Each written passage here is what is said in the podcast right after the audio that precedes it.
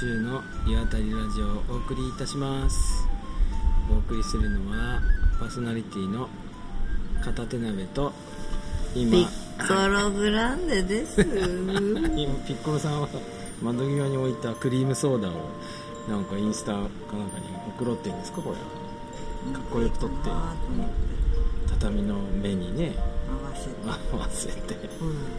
うん。はい。これですこれ天国ってやつですよ、うん ねキラキラしてる。本当ですよね。そう。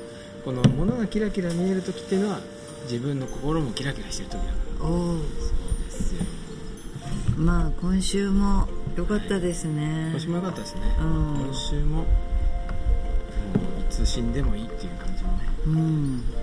そうなんです。今死んでもいいかなって思える毎日を過ごすことが目標ですね。ただ今死ぬとあのこの間作った焼き物が焼けないんうでん。そこはちょっと注意していこうかなっていう、今週は我々はまたいつもの、えっと御用温泉っていう山の上の、ダムの上のはい。温泉に来てます。来ております。先にピッコロさんがあの回数券を買ってはい。悔しくなって僕も買ったっていうね、はいここでもね僕もねすごいこう風呂だーって気分になった時は一人で来たりするんですうよ、んいいですよね、なんかね、ゆっくりのんびり入れるんですよ。そうそう。で大広間もあってソフトクリームも食べられるし、うん。今日はクリームソーダね、うん。でも入る前にうん。片手鍋さんは先にソフトクリームを食べていて またソフトクリームを食べるって言うから、あ私はじゃあクリームソーダにしよう、って言ったら思い出したように。そうそうですよ。さっきクリームソーダとソフトクリーム2つ頼もうとしたんだけど溶けるなと思って片っぽ諦めて。で入る前にテレビで流れていた殺人事件の、私はちょっと見てから行ったんで、ね犯人を片手鍋さんに教えてあげました。ねで僕もすっきりしました。はい。私今日サウナには入らなかったんだけれどもああそうなの片手鍋さんサウナのテレビは何やってました？前なんかエクソシストがどうのこうのって、一番怖いシーンでしょ、う。ん、話してたじゃん、うん、今日はねなんか西部劇やってました。ねおーえすごいね。なんかねかっこいい西部劇だったよ。何？あのジュリアーノ・ジェンマとか出てるやつ、うん、うん全然わかんない目悪いから。そうね。ただラストシーンはすごいかっこよくて、うん。なんかね最後なんですよそれがなんかね騎兵隊の隊長かなんかがインディアン側につくのかなああそうななんだなんかねなんかすごいねあそれさダンス・ウィズ・ウルブスじゃないあそうなの？あのーすげえ有名な映画っぽかったよ、うん。そうそうそうそうそうなのよ、うん。あれって先住民族である、えっと、その人たちが土地を奪われていくのに、そういう町の騎兵隊が最後寝返り打って、うん。あの一緒に戦うみたいな。あそんな感じだった、うんうん、そうそうそうそうそれだと思うすげえカケビン・コススナなーが出てるやつ目悪いから誰も分かんなかった。けどうんなんか良かったですよそうそう最後みんなでなんか馬で戦って。そうそう。BS だからねあの吹き替えもしてないからね。全然雰囲気すごいねみんななんかえみんな英語で聞いてんの？そう。そうすごくない？あ字幕は見えんじゃないですかねわかんないけど。まあまあまあ雰囲気で味わうってことで、うん。今日はねサウナでね、おじさんが何？またマウンティングされた？今日はマウンティングされなかった今日はどうどっから来たのっていうか、うんいや遠野ですっつってああそう。とか言っていきなりでしょこっちは。って いきなり言われました。私ちょっとチビマウンティンじゃんそうそう。であいいでしょここって言って。遠野はあの温泉ないからねって。あやっぱりマウンティングされましたされてましたかね、うん、で今あっちの方行くと松川温泉もあるしうん。あの乳頭温泉もあるし、いいよなって言って、うん。はあ、あ最近どっちも来ましたよって言ったらおおいいよね新玉温泉もいいから行ってあ言われました。うん。めっちゃいいって言ってあやっぱりあっちは温泉の宝庫だからね。たそうなんだね、うん。でももうなんかいつ噴火してもおかしくない山がブクブクあるから。うんうんうんうん。そうなの。私はだから先先週ぐらいにその秋田の乳頭温泉と松川温泉にこう続けて何週か続けて行って、なんかな山が大きくってちょっと開けてるんですよ、大地が、だからすごくそうするとなんかこう魂洗われるっていうかなんか嬉しそうだよねそうそうそう私だから、もしかしたらその遠野は割と山が低くって盆地になっていて囲まれているから、ちょっとなんかこう閉鎖空間っていうか、うんうん。えっと、閉所恐怖症気味の私としては、うん。もしかしたらちょっと苦手かもしれない。スコーンと抜けたところうんそうそうそうそうそう。これほらオタクだからさ、うんそうだよね。狭いところにこもってさこもりあっちにもこっちにも山が見えながらそこは最高なんだよ、うんうんうん。そうねなんか性格的にもそんな感じだその自分の心にこう響くところに住むのがねいいと思う、うんうん。やっだからみんなあちこちに住んで、あちょっと遊びに行きたいって言った時に、ぱうんうん。来ればいいんだよ行けばいいんだよ。そうそうそれいいんじゃないですかね。うん。あとなんかねやっぱ行った先に誰かがいるっていいじゃない、うん。旅行の時ね。みんないろんなとこでねそう待っててくれたらいいですよね。そうそうそう。そう思ううんあの来た時は僕のところに声かけてもらって、でもまあまだまだいますから最近はいかがお過ごしですか？最近はね、意外とわら仕事が忙しくって。わらしごあわら仕事。うん、わらさ。わらさがね、大変なことになっていて、うん。あなんかちょっと作ったわらの瓶カバーが弾けて大変な注文が来ちゃっていて。あれは何の瓶をカバーしてるんですか？あのね新しく、ん。えっと、わらで作った、あの日本酒うんうんうん。をうんわらで作った日本酒。うん。日本酒をわらで作るの？そうなんです。よにおおさあ米じゃなくて？あわらからです。わらから酒ができんの？あ。すげえ。飲んでみたいでしょ？初めて聞いた。うんうんうん。飲んでみたいでしょ？ね。うん飲んでみたい。よでそのわらっていうかだからその絞ったわらでん。作ったん。瓶のカバーをうん。ちょっとこんなのできないかなって言われて、うん。ちょっと我々で、ん。あの作ってみたんですよ、うんうんうんそしたら、ん。オーダーいただいた方から、うん。いやすごくいいって言われてなんかもうものすごい数のなんかオーダーが入っちゃって。まあ嬉しいくも大変大変なんていうこれ感じなんですね。どうさばくかっていう感じででもなんか一緒にやっている93歳のあのじいちゃまがめっちゃ頑張ってくれてるから、うん。もう途中でやめるわけにもいかないし、ん。でそのおじいちゃんはじゃあこれでみんなで、ん。えっと台湾とかに行こうか。ってうん。台湾もいいけど、俺はハワイにいたことないから、うん。ハワイでもいいか。こういう。っていう計画ありなんです、うんだからちょっとそれで毎日毎日俊一じいちゃんって言うんですけれども、のところに行ってずっと、うん。あのわら作業をうん。しておりました、あららら。勤勉ですね。うん勤勉そうでです受けたからにはうん。みたいな感じなるほどね。あーいいですね。うん、だからなんかこうやりながらいろいろそれも改良点があるねって話を結構しながら、ここもこういう風に編めば、もうちょっと強度が上がるとか、うん。なんかいろんなことが見えてくるから、じゃあこの先なんかこれ気に入ってくれた他のね例えば、お酒を作ってる人たちが、自分たちにももうちょっと違うデザインのっていうのが来るかもしれないじゃんだからなんかこうそこの部分ではちょっといろいろ品質改良っていうか、んうん。しながらやりたいねっうん。ていうのとあとその瓶にちょっとだけ飾り的にかける、なんかこう軽いなんかこうなんか装飾ができる藁の肩掛けみたいな。あのほら包丁みたいな。なんかそんな感じでなんかこう瓶の縁のところにピュンって可愛くできたらいいかなとかって。いろいろ考えているんですけれども、あのちょっと手が足りなさすぎて、うん。えっと、しなんかもしかしたらうん。バイトを雇っちゃうかもしれない、そうですか。だからそんなんで最近はもう忙しいんです毎日が。大変大変でね。すです。まあ、お風呂でねそのはい疲れを癒してください、はい。そう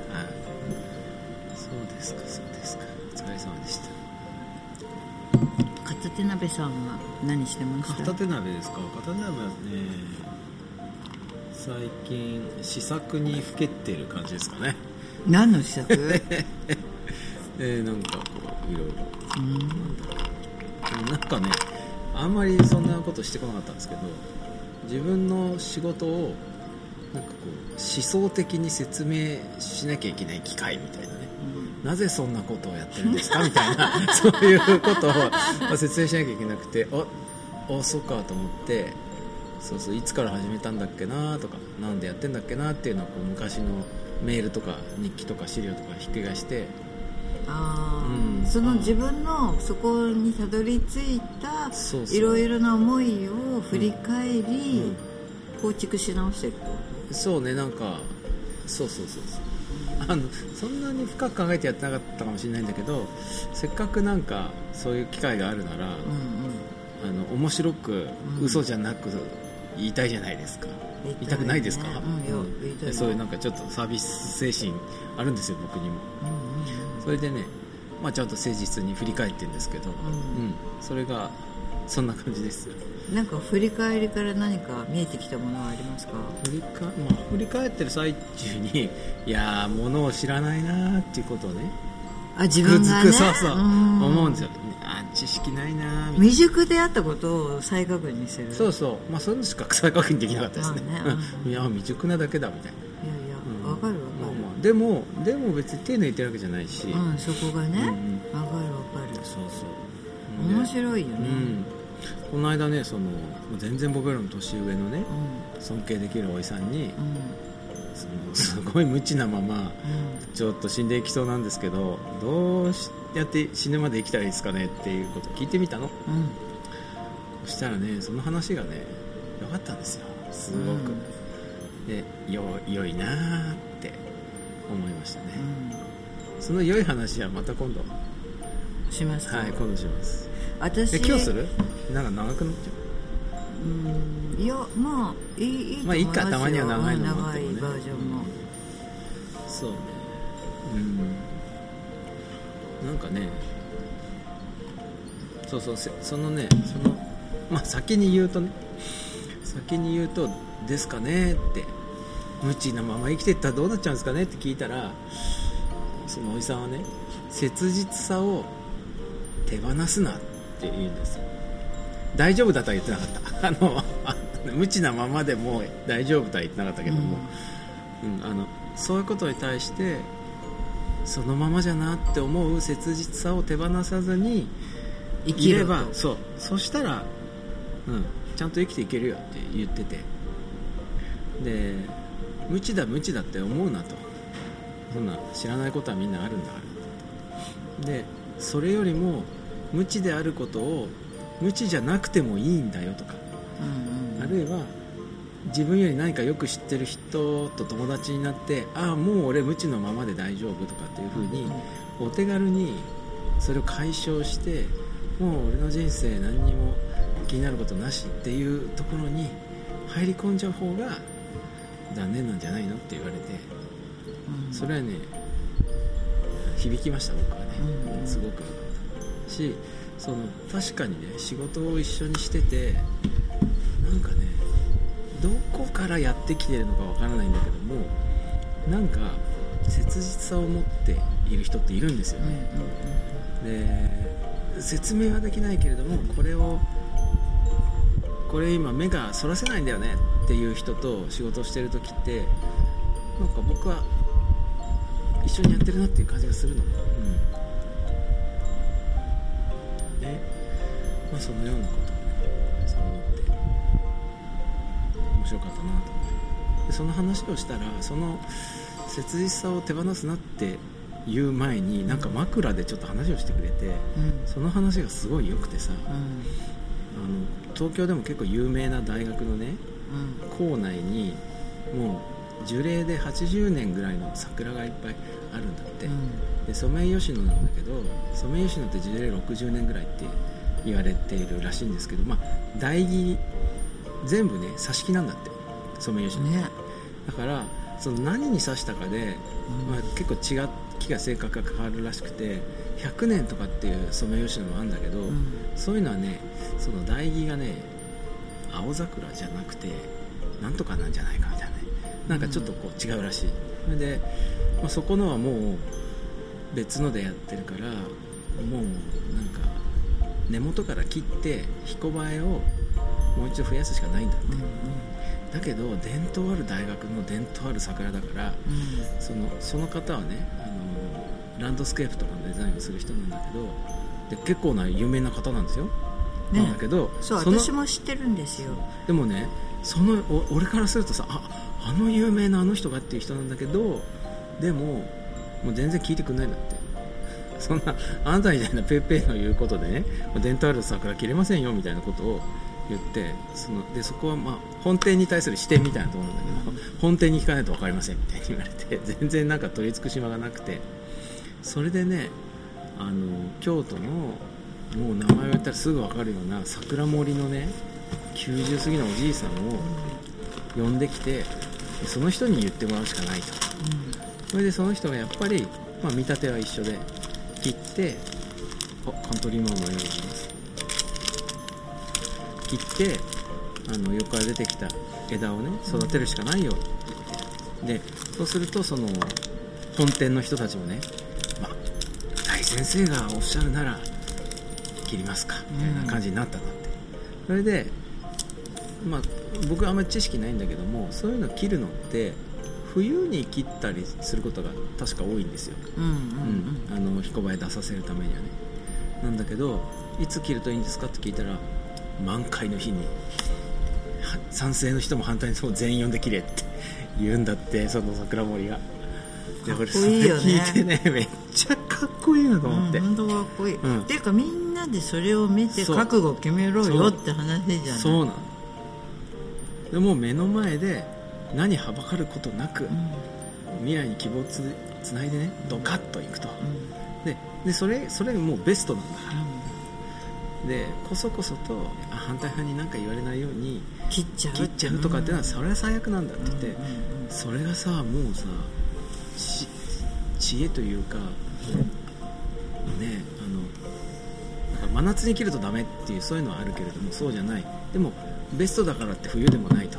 そういうさ、その微妙な 季節にね、あの最高のところでみんなの前で満開の時にねそうそうそう。すごいよね。そうやってさ科学的とかでもないしでもなんかすごい納得できるしそういうのを聞くとねいや本当にものを知らんなって感じがするんですよ自分が、うん。だから昔の人はそういうことでいろいろなことを収めてきたりうんそうそうそうなんだよね。したわけじゃん、そう。でいやそうなんですねって言ったらいやそうだよって建築基準法でもなんかこうなんとかかんとか法とかでもね、明治以降にもう近代国家が定めたさまざまな法制っていうのはこう我々がねこう何百年とかうん。千年超える中でこう培ってきたいろいろな知恵をねその使えなくしてる部分が結構あるんだって言ってて、うんなんかちょっとねそんな気もするなって思ってさでもそういう知恵を持った人もさ亡くなっていくし自分は知らないまんま、まあ、いい年にもなりさ本を読んでも難しいしさどないっしょ？と思って、まあ、そういうことを聞いてみた。そしたら切実さを手放すなって言われてうん生きていけるなって思ったよ俺はその時。私ねちょっとその話をうん。今このラジオの前に聞いて、うんうん。まあ、私はその話を、えっとしてる方もよく知っていて、うん。でなんかまあいろんな話もさせてもらったりとかしていて、ん。で私ちょっと前あのくるみ割りさんとここの温泉に来た時にくるみ割りさんは、うん。あの今踊りたいっていう話をしていて、で私最近踊りたいなってすごい。踊りたい言ってその踊りたいなって気持ちのきっかけをくれた本を書いた人の別の本を読んでました。宇野国一さんっていう方の本で「意味の果てへの旅」っていうんですけどなんかそこ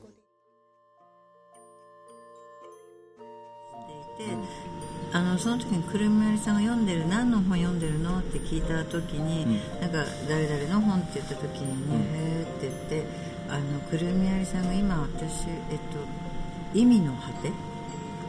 なんかそんなようなうんこと言ってた、うん、であ意味の果てってなんなんかすごい難しいねっていう話をしてて、なんかどういう意味なんだろうなとかって私ずっとそのなんか意味に果て？うんだからその意味って何っていう感じが何なんだろうなっていうのをずっと考えていて、でちょっとあの最近なんかその人生には何の意味もないただ生きるのみ、うんだからそこに意味を見出すほどこそナンセンスなことはないみたいなことを言われている、あのーなんか精神科医っていうかなんかそういう方がいて、うんああなるほどなって。だからそこを考え出したらキリがない話だし、あーだから我々が何で生まれてきたかとかそういうことだってもう本当に偶然だし、うんどこのあのお母さんのお腹に自分が入るかもわからないわけだし、だからせっかく生まれてきたならば、生き続けるってことが我々のあの人生のもしかしたら意味なのかもしれないし、だからその意味意味に果てはないんだよってことをなんか言ってるのかなって気がしたの、ほうほうほうほう、うん。意味の果てを見つけるんじゃなくって、うん。意味には果てがないなんかまあちょっと、ん。ちょっとわからない。それは本当にあのその本を私は読ん読んでないからまた、あのねくるみありさんに会った時にちょっとその本をお借りして読んでみたいなとも思うし、またくるみありさんは今本当にあのダンスの師匠を見つけて、ん。あのそこで今なんか、いろいろなんかね修行をしてるから、ね。修行先からちょっとラジオ出てほしいですけどうね、ん、だから今どんな感じかをもう聞いてみたいし、あーなんかそういうところで私なんかこう場所を変えていろんなことを考えるって面白いなって、だからその今までいた、ん。その東京のうん。都会の中での暮らしの中ではもしかしたらこういう会話ってあんまりしなかったかもしれないし、うん。まあこちらに来ていろいろこう知り合った人たちの中での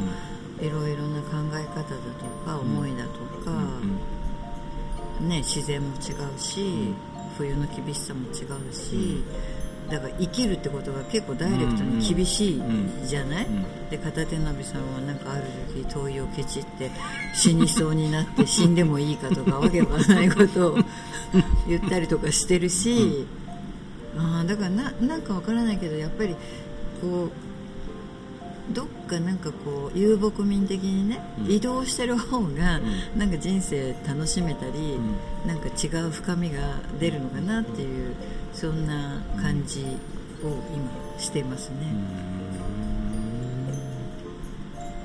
だからなんかあんまり一個一個なんかその意味だとか、なんかそんなことを突き詰めて考えない方が楽なんじゃないのって、えーなんかちょっとそんな風に思ったりもするしいや別にそこをとことん考え詰めたい人は考えてみればいいと思うし、でもそこの果ては果てでしかなくって果ての先は果てしかないんじゃないのって感じ、ううん。ん貼ってんだよもう貼ってもないってそうそうそう。いや私なんかうんなんか今ちょっと俺つなつながかけた。うん。貼ってがないんだよね。うん。そのそれってだからさっきのさ。あのそうさっきだから話していた、ん。あのえっとなんだっけその感情の話。切実さを手放すなってことでしょ？だからそういうことだよね。だからその話を聞きながらなんとなく自分がずっと、あの時にかあのくるみありさんに言われたその意味の果てっていうところがずっと頭の中にあの残っていた時に、その、えっと、片手鍋さんがその人と話した、ああそこだなって、だからそれが意味の果てにたどり着くことが人生の目的じゃないみたいな話でしょ？そう。そうそう。そうなのそうなの。ただそこの中でもそのえっと感情を忘れなくずっと持ち続けていればいいんだよっていうところなんだと思うね、分かった。うん。分かった気がした。ううん。んそうだよね。うん。そうなんですよね、なんかちょっと取り留めもない。はい。いやでもよかったよ。話をして。できて。うんだからまあねそれはみんなそれぞれだから別にこうあるべきって話でもないし、まあなんかちょっとねそういう話をあの二人してたなーなんてどっかの折に思い出してうん。もらえれば、うん。思い出さなくてもいいですよね。まあいい全然いい。まあまあ忘れがちだからね、まあまあここまでみんな聞く前に寝てる寝てるからね。本当本当。これは睡眠導入ポッドキャストなんで。なんでね。はいはいではまたはい来週、また来週。はいお会いしましょう。ごきげんよう